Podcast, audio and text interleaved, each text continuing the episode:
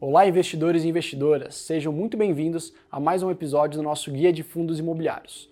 Hoje é dia de falarmos sobre quais são os tipos de fundos que existem no mercado e aposto que tem mais do que vocês imaginam. É importante que vocês saibam os tipos de fundos e suas características para escolherem os melhores ativos em sua carteira. Existem diversos tipos de fundos imobiliários, mas destaquei os 10 principais segmentos que existem no mercado. E podemos ainda separá-los em dois grupos os fundos de tijolo e os fundos de papel. O fundo de tijolo vai adquirir participação em um ativo físico e ser proprietário daquele imóvel. Portanto, a receita é gerada através do aluguel de suas propriedades ou até mesmo comprando e vendendo imóveis e assim gerando ganho de capital nessas operações. As principais vantagens dos fundos de tijolo são: 1. Um, potencial crescimento dos aluguéis e, consequentemente, valorização do imóvel e das cotas no mercado secundário. E dois, proteção contra a inflação, já que os contratos são corrigidos anualmente pela variação inflacionária. E quais são os fundos? 1. Um, fundos de lajes corporativas ou escritórios comerciais. São compostos, em sua grande maioria, por escritórios de alto padrão construtivo, localizados nas principais regiões de negócio do Brasil e ocupados por grandes empresas. 2. Fundos de shopping center. São fundos que possuem participação em shopping centers em diversas regiões do país. 3. Fundos de galpões logísticos e industriais. São proprietários de galpões localizados em regiões estratégicas e locados para grandes empresas que possuem necessidades de armazenagem, como por exemplo o e-commerce e o varejo, ou para a produção de produtos, né, como as indústrias. 4. Fundos de agências bancárias. São fundos que compram imóveis e alugam para os principais bancos do país. 5. Fundos de imóveis educacionais são fundos que investem nos imóveis que serão alugados para faculdades, por exemplo. 6. Fundos de hospital. São proprietários de grandes hospitais que serão ocupados por empresas do segmento saúde. 7. Fundos de hotel. Fundos que investem em hotéis espalhados pelo Brasil e que alugam para as principais administradoras hoteleiras. E 8. E último, fundos híbridos. São fundos que têm uma política de investimento flexível e investem em diversos segmentos, como por exemplo escritórios e galpões logísticos. E aí galera, se você está curtindo essa série, deixe um comentário, compartilhe com os amigos e dá um like no vídeo. Agora, vamos falar sobre os fundos de papel. Existem dois tipos, os de recebíveis e os fundos de fundos. Os fundos de recebíveis investem principalmente em CRIs, que são fundos que vão comprar e estruturar operações de dívida para os devedores que vão usar essa antecipação dos recebíveis para fazer investimento, né? Por exemplo, expansão, né? comprar e desenvolver um novo ativo imobiliário. E em troca, o fundo, que é o credor, né? que vai é, aportar o dinheiro, vai receber uma taxa de juros sobre esse empréstimo. Pessoal, vale lembrar que eu já falei sobre esse tipo de investimento no primeiro vídeo que fizemos lá atrás. E as principais vantagens desse tipo de fundo são: 1. Um, geração de renda com maior previsibilidade, e 2. menor volatilidade no mercado secundário. Já os fundos de fundos investem em cotas de outros fundos imobiliários, diversificando seu patrimônio entre diversos segmentos, como lajes, shoppings, galpões. E os fundos de fundos podem investir em diferentes estratégias, né? pode ser estratégia de renda ou ganho de capital. As principais vantagens dos FOFs são 1. Um, diversificação em apenas um veículo, já que os gestores vão alocar em diferentes segmentos.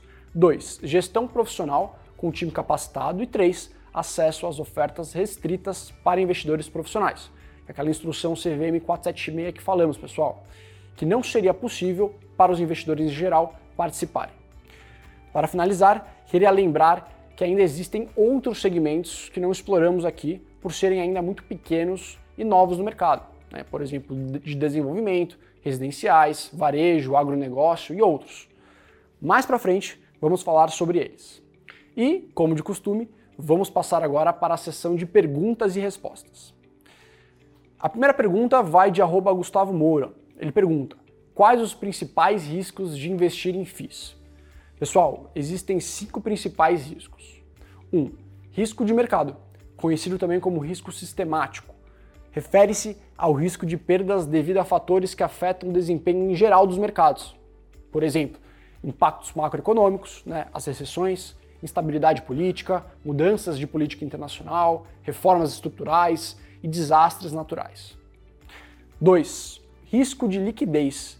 Por mais que os fundos imobiliários sejam muito mais líquidos que os imóveis físicos, existem os fundos com maior e menor liquidez, que nada mais é o volume financeiro negociado por dia daquele fundo.